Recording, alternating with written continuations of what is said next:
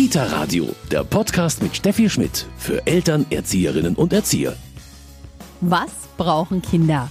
Was machen sie am liebsten mit ihrer Mama oder ihrem Papa? Ich habe mich für sie umgehört. Ich spiele immer mit ihr und ich gehe immer mit die Mama ins Bett und kuschel manchmal mit ihr. Mit dem Papa spiele ich im Hof. Mit der Mama kuschel ich gern. Also mit dem Papa mache ich gern, also fahre ich gern Fahrrad und ich wandere gerne mit ihm. Wenn ich mit dem Papa wandern gehe, dann finde ich ganz neue Dinge meistens. Zum Beispiel schöne Käfer oder Bienen. Einfache Dinge, die Kindern wirklich gut tun und die das Selbstwertgefühl unheimlich steigern. Und über das und was das Selbstwertgefühl vom Selbstbewusstsein unterscheidet, spreche ich heute mit einer Familientherapeutin. Mein Name ist Steffi Schmidt. Schön, dass Sie dabei sind beim Kita Radio.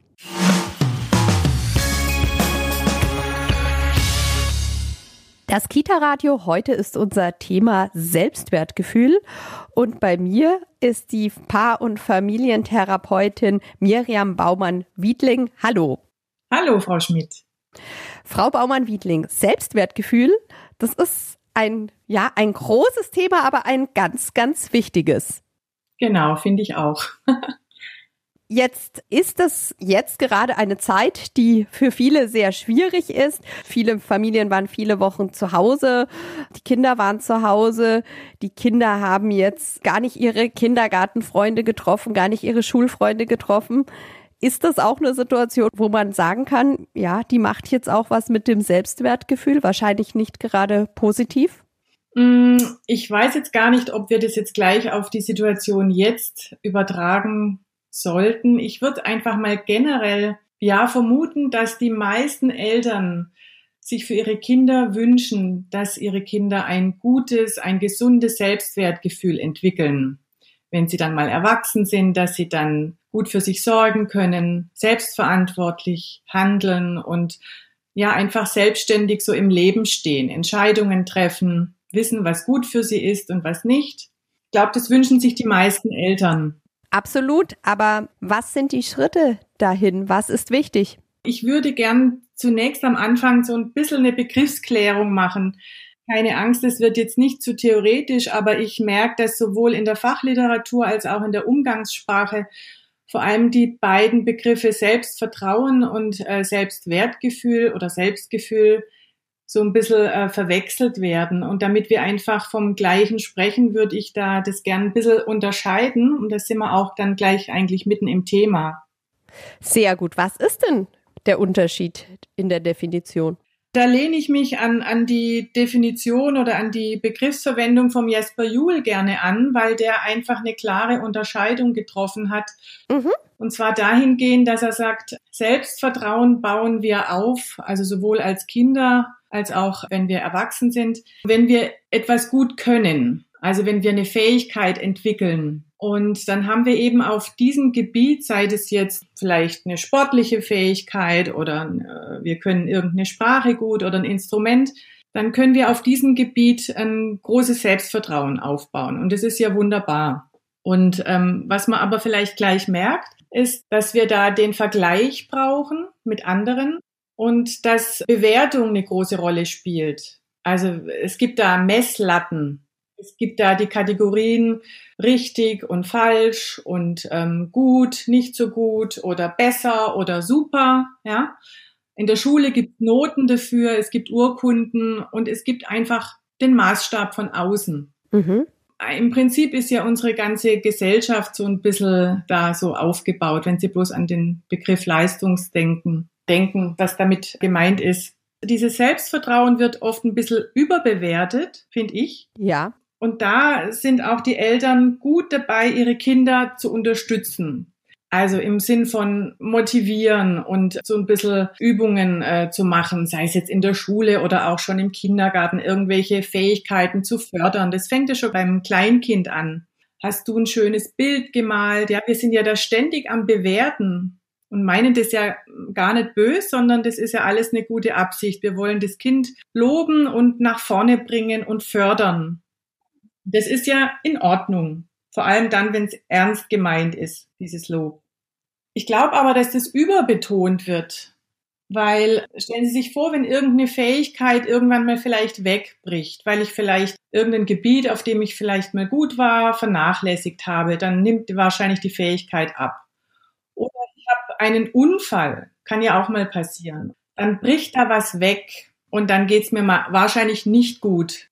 Was ist, ja, im Gegensatz kann man nicht sagen, aber dann das Selbstwertgefühl? Genau, das Selbstwertgefühl ist was komplett anderes. Das ist eine lebenslange persönliche Entwicklung, die jeder Mensch ähm, durchläuft. Und die hat wenig mit äh, Außenorientierung zu tun, sondern da geht's drum, dass wir ja das ganze Leben über uns etwas lernen. Wir kennen unsere Vorlieben, unsere Abneigungen, wir äh, lernen unsere Bedürfnisse kennen, unsere Wünsche, vielleicht auch unsere Sehnsüchte und Träume und auch unsere Grenzen. Bin ich in der Lage, Nein zu sagen, wenn, wir, wenn mir irgendwas zu viel wird oder nicht? Ähm, also ich lerne meine eigenen Grenzen kennen, ich ähm, bemerke, wenn jemand meine Grenzen überschreitet und das hat alles was mit Selbstwertgefühl zu tun. Das kann ich nur innen fühlen. Da gibt's keinen Maßstab von außen. Und da gibt's auch die Kategorien richtig, falsch, gut oder schlecht, die gibt's da nicht. Mhm. Und der andere Aspekt ist natürlich, wie ist meine innere Haltung zu meinem Selbstwertgefühl? Kann ich mich so annehmen, wie ich bin? Ist es für mich in Ordnung, dass ich vielleicht ähm, bestimmte Fähigkeiten nicht habe? Mhm. Das ist ja auch was ganz Verbreitetes bei uns, dass wir ähm, oft denken, wir sind nicht gut genug, wir können äh, irgendwas nicht gut genug oder wir sind nicht gut genug. Man liebt uns nicht einfach so, wie wir sind, sondern wir müssen da irgendwie eine Leistung dafür bringen. Weil wir es vielleicht gewohnt sind, gelobt zu werden. Also, dass wir so ein bisschen Lob mit Liebe verwechseln. Jetzt haben Sie beschrieben, wie man quasi ist, wenn man genug Selbstwertgefühl hat, zu viel kann man wahrscheinlich gar nicht haben, oder wie man sich auch fühlt, wenn dem nicht so ist. Sie haben die Begriffe Anerkennung, Liebe und wie man die auch verwechseln kann genannt. Jetzt gehen wir mal von einem Kleinkind aus. Wie entwickelt sich das Selbstwertgefühl, beziehungsweise was kann man da auch vielleicht aktiv dafür tun? Ja, das ist nicht was, was wir dem Kind geben können, schenken, sondern das können wir nur gemeinsam mit dem Kind entwickeln. Und da gibt's schon so ein paar Orientierungspunkte. Das ist eben erstmal ein bisschen negativ formuliert. Es ist nicht dieses Loben für etwas, was das Kind kann, sondern das ist eher hinter dieses Verhalten blicken vom Kind. Also zu schauen, wie geht's dem Kind? Wie fühlt es sich wohl? Ist es wütend? Ist es entspannt? Hat es gerade Freude oder nicht? Es gehört dazu, dieses so, wie das Kind ist und so, wie es sich zeigt, anzunehmen. Es nicht anders haben zu wollen. Ist nicht immer ganz leicht für Eltern. Genau, das ist eine große Herausforderung, weil wir ja auch gewohnt sind, dass wir ständig an uns selber irgendwas anders haben wollen. Und weil wir es auch für unser Kind vielleicht wünschen. Wir sehen vielleicht irgendwelche Defizite oder denken, es könnte irgendwas verbessern, wollen dem Kind helfen, ja, und haben damit immer so ein bisschen so einen Rotstift in der Hand. Wir sind dann gern am Korrigieren. Selbstwertgefühl stärken ist genau das Gegenteil. Dann sehe ich das Kind so, wie es ist und kann es genau so annehmen, indem ich mich wirklich für das Kind interessiere, jetzt im Hier und Jetzt. Und das heißt, ich muss mich vielleicht ein bisschen davon verabschieden, und ein bisschen aussteigen aus diesem Tun-Modus, wo wir ja ganz oft drinstecken. Ja, was machen wir heute? Können wir das machen oder das? Ja, sondern dass wir da ein bisschen aussteigen und mehr im Hier und Jetzt ankommen, ohne dass wir ein Ziel haben, ohne dass wir irgendwie eine Vorstellung haben, sondern einfach mal mehr im Hier und Jetzt das Kind wahrnehmen und dann vielleicht auch, ja, einfach damit sein, so wie es jetzt ist. Also das ist schon mal ein Riesengewinn diesen ganzen Stress rauszunehmen, dieses ganze verändern wollen. Das klingt wirklich nach einer großen Herausforderung. Sie haben es richtig gesagt, da sollte man vielleicht, ja, eigentlich den ganzen Alltag einfach ein bisschen umstellen. Ja, oder solche Inseln schaffen vielleicht im Alltag. Man kann ja nicht aussteigen aus unserer Gesellschaft. Es gibt ja diese Aufgaben, sei es jetzt in der Schule oder wie auch immer, ja. Wir sind ja ständig darauf ausgerichtet, irgendwas zu tun, irgendwas zu erreichen. Aber umso wichtiger ist es, finde ich, die andere Seite zu betonen, etwas mehr zu betonen. Die hat einfach viel zu wenig Raum. Wir werden überschüttet von Reizen, von Anforderungen, und teilweise einfach sind wir überfordert und haben den Kontakt zu uns verloren. Sowohl die Kinder schon als auch die Erwachsenen. Und wenn wir den Kontakt zu uns verloren haben, dann können wir auch nicht im Kontakt mit dem Kind sein, im wirklichen Kontakt. Und da hat vielleicht, weil Sie ja am Anfang ein bisschen auf diese Zeit, in der wir gerade leben, angesprochen haben, ähm, da hat vielleicht diese Zeit in manchen Familien tatsächlich vielleicht auch was bewirkt, weil wir, wir sind ja in dieser Zeit ein bisschen auf uns selbst zurückgeworfen worden. Da ist es wieder das Wort, ja, auf uns selbst. Und das hat manchmal wahnsinnig viel Stress verursacht. Und ich kann auch wirklich verstehen, es gibt ja Familien, die, die da teilweise wahnsinnige äh, Aufgaben dann plötzlich erfüllen mussten. Ja. Da war das bestimmt eine Riesenherausforderung. Jetzt haben Sie die aktuelle Situation angesprochen. Sie haben auch gesagt, dass das natürlich sehr viel auch, ja, vom Leben der Erwachsenen, der Eltern abhängt. Also mir kam jetzt so der Gedanke, ich brauche dann eigentlich auch als Mama, als Papa schon mal ein gutes Selbstwertgefühl, um mein Kind das wiederum auch geben zu können. Denn ich muss dann auch fähig sein, zum Beispiel in der Kita zu sagen, nee, mein Kind muss jetzt nicht mitmachen bei dem Zusatz Englisch Förderkurs äh, für Dreijährige oder andersrum gesagt, auch die Kitas sind mittlerweile verpflichtet, alle möglichen ähm, Evaluationsbögen und so weiter zu machen. Auch da wird einfach sehr auf Leistung geschaut. Also man muss selber es schaffen, diesen Schritt, ja, zurückzugehen klingt jetzt so negativ, aber da vielleicht ähm, den Anspruch zurückzusetzen, oder? Genau, und das kann man ja als Eltern im Wachsen mit den Kindern machen. Das ist ja nicht was, was ich jetzt vorher, bevor ich Kinder habe, haben muss, sondern das ist ja eine ständige Weiterentwicklung. Und wenn ich einfach Kinder habe, bin ich mit ganz anderen Haus Herausforderungen konfrontiert und dann muss ich einfach wissen, was ist mir wichtig? Was sind meine Werte? Also Eltern können das mit den Kindern entwickeln wir werden ja dafür vor Herausforderungen gestellt, die wir nicht, nicht vorher trainieren können, sondern die entstehen ja im Zusammenleben, im Wachsen mit den Kindern.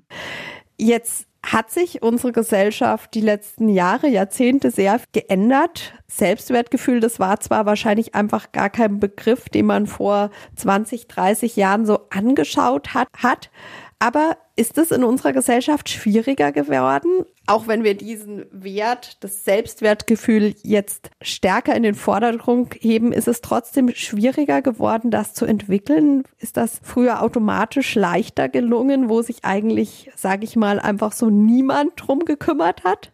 Hm, das glaube ich nicht weil früher sich noch weniger Eltern dafür interessiert haben, wer die Kinder wirklich sind sondern da gab es noch viel mehr diese Normen und diese Vorstellungen und diese allgemeinen Werte, nach denen sich Eltern in der Erziehung gerichtet haben. Da wurde nicht so sehr gefragt, was das Kind sich wünscht, sondern da musste man halt bestimmte Vorgaben leisten. Heute ist es dann schon eher anders. Da interessieren sich, glaube ich, schon viel mehr Eltern dafür, wer ihre Kinder wirklich sind und, und, und wollen diesen individuelleren Weg gehen. Und gleichzeitig ist aber das Tempo in unserer Gesellschaft und diese Leistungsanforderung größer geworden und diese Außenreize haben zugenommen, so dass es insofern schwerer fällt, tatsächlich zu spüren, wer bin ich denn? Weil wir viel weniger diese Musezeiten haben, die vielleicht dazu nötig wären. Ich denke, dass es jetzt für alle einfach schwieriger ist, ähm, an dieses Selbstgefühl ranzukommen. Und dazu braucht es wirklich dieses aktive Innehalten. Und da kann man in meinen Augen nicht früh genug anfangen, auch mit den Kindern das zu leben, vorzuleben und, und äh, Möglichkeiten schaffen, dass auch die Kinder von klein auf so eine Innenschau ein bisschen lernen. Absolut. Sie arbeiten auch als Familienberaterin. Sind das durchaus schon auch Themen, die Sie in Ihrer Praxis immer, immer wieder erleben? Ja, natürlich. Also Schulthemen sind natürlich immer wieder, wenn das Kind nicht mehr gerne in die Schule geht oder ähm, ja, einfach die Leistung nicht bringt. Wenn in der Kita, wenn es schon darum geht, dass, man, dass sich Eltern bei kleinen Kindern schon für Förderprogramme oder gegen Förderprogramme entscheiden sollen, dann zumindest versuchen als Eltern daheim nicht diese pädagogische Dimension weiterzuführen, die eh schon in der Kita, im Kindergarten, in der Schule einfach ähm, vorherrscht. Und da können wir wahrscheinlich auch nichts dran ändern. Und es hat ja auch Vorteile vielleicht. Aber dann muss ich es daheim nicht auch noch machen. Dann muss ich daheim nicht auch noch in der Freizeit meine Kinder glauben, fördern zu müssen, sondern eher diese andere Seite betonen, dieses Selbstwertgefühl, wo es eben nicht drum geht, um Leistung, um irgendwas zu können, sondern wo es nur drum geht, sich selber anzunehmen. Wie merkt man denn eigentlich dann, dass ein Kind ein gutes Selbstwertgefühl hat? Das ist eine gute Frage. Woran merke ich das?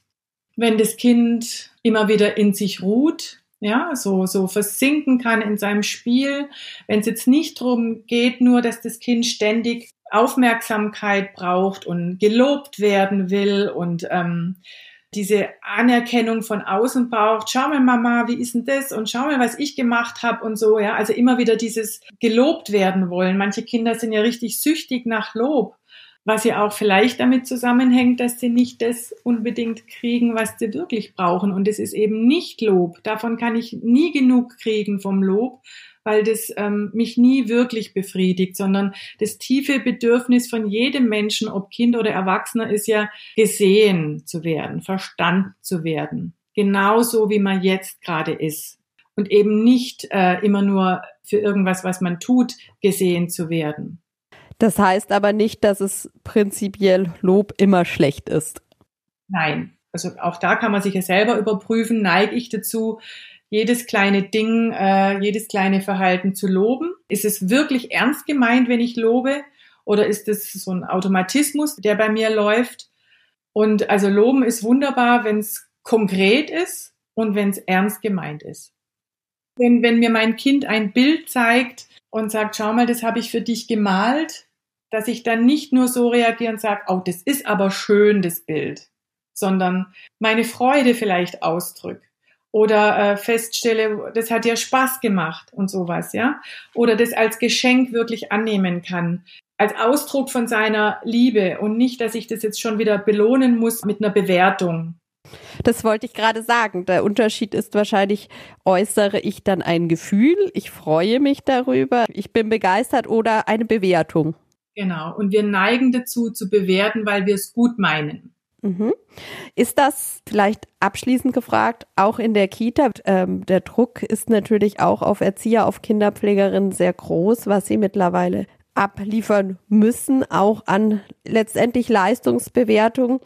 Was haben Sie da für einen Tipp? Auch da, so viel es geht, natürlich ja auf das Kind wirklich schauen. Genau, zu schauen, wie geht's dem Kind gerade? Und äh, das dem Kind vielleicht auch, wenn ich dann in Kontakt gehe mit dem Kind, in irgendeiner Form rückmelden in meiner eigenen Sprache, ja? Und dem Kind zu vermitteln, ich sehe dich, so wie es dir geht, das ist in Ordnung, auch wenn es dir nicht gut geht. Es einfach so zu sehen und das Kind nicht dafür falsch zu machen.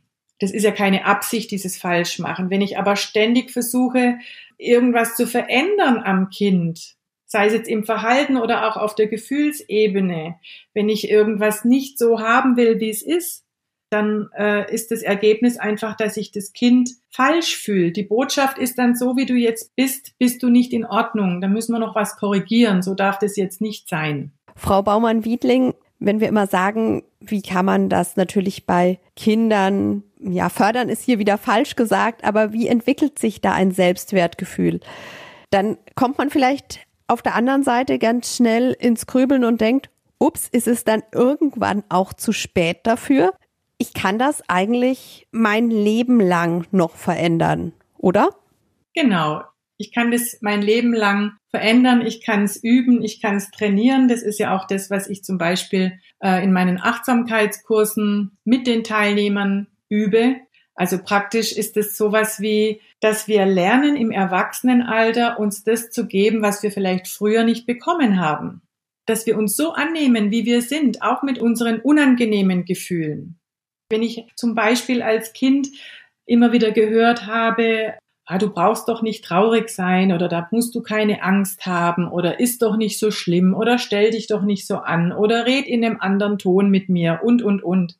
Dann ist das Resultat gewesen, dass ich eben niemand hatte, der mich da begleitet hat, der mich hat so sein lassen, der das mit mir hat tragen können, wenn ich Angst hatte, wenn ich wütend war, wenn ich mich allein gefühlt habe. Und dann kann ich das im Erwachsenenalter durchaus noch nachlernen.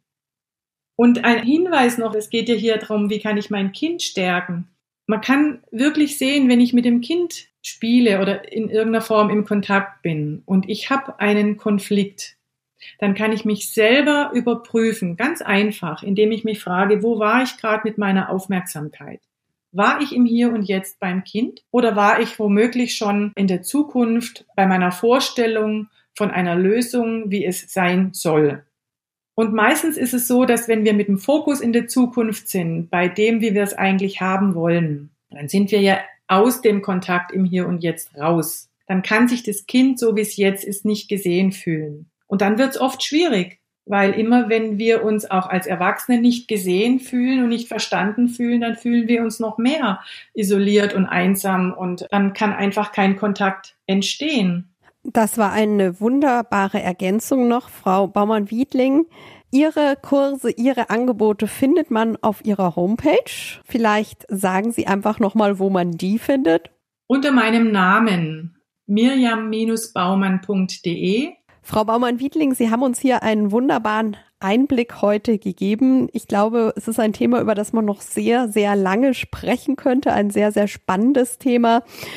Und hier beim Kita Radio bekommen Sie gleich noch den Medientipp. Kita Radio Medientipp.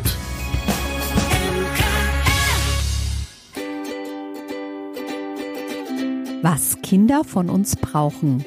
Ein Buch von Jasper Juhl. Ob Trotzphasen, Schulstress oder Pubertät. Beziehungen auf Augenhöhe sind der Schlüssel zum Familienglück, auch in schwierigen Zeiten. Dieses Buch ist das Vermächtnis Jesper Jules zur Frage, was in der Erziehung wirklich zählt. Er schafft den Perspektivenwechsel und zeigt, nicht unseren Kindern mangelt es an Respekt, sondern in vielen Situationen fehlt es uns Erwachsenen fast immer unbewusst und unbeabsichtigt an Respekt für unsere Kinder. Wie wir das ändern und wie davon Eltern wie Kinder profitieren, darum geht es in diesem Buch. Respekt, Vertrauen und Liebe ist bei Belz erschienen und kostet 18,95 Euro. Damit sind wir schon wieder am Ende vom Kita Radio. Mein Name ist Steffi Schmidt. Schön, dass Sie dabei waren. Bis bald. Kita Radio, ein Podcast vom katholischen Medienhaus St. Michaelsbund, produziert vom Münchner Kirchenradio.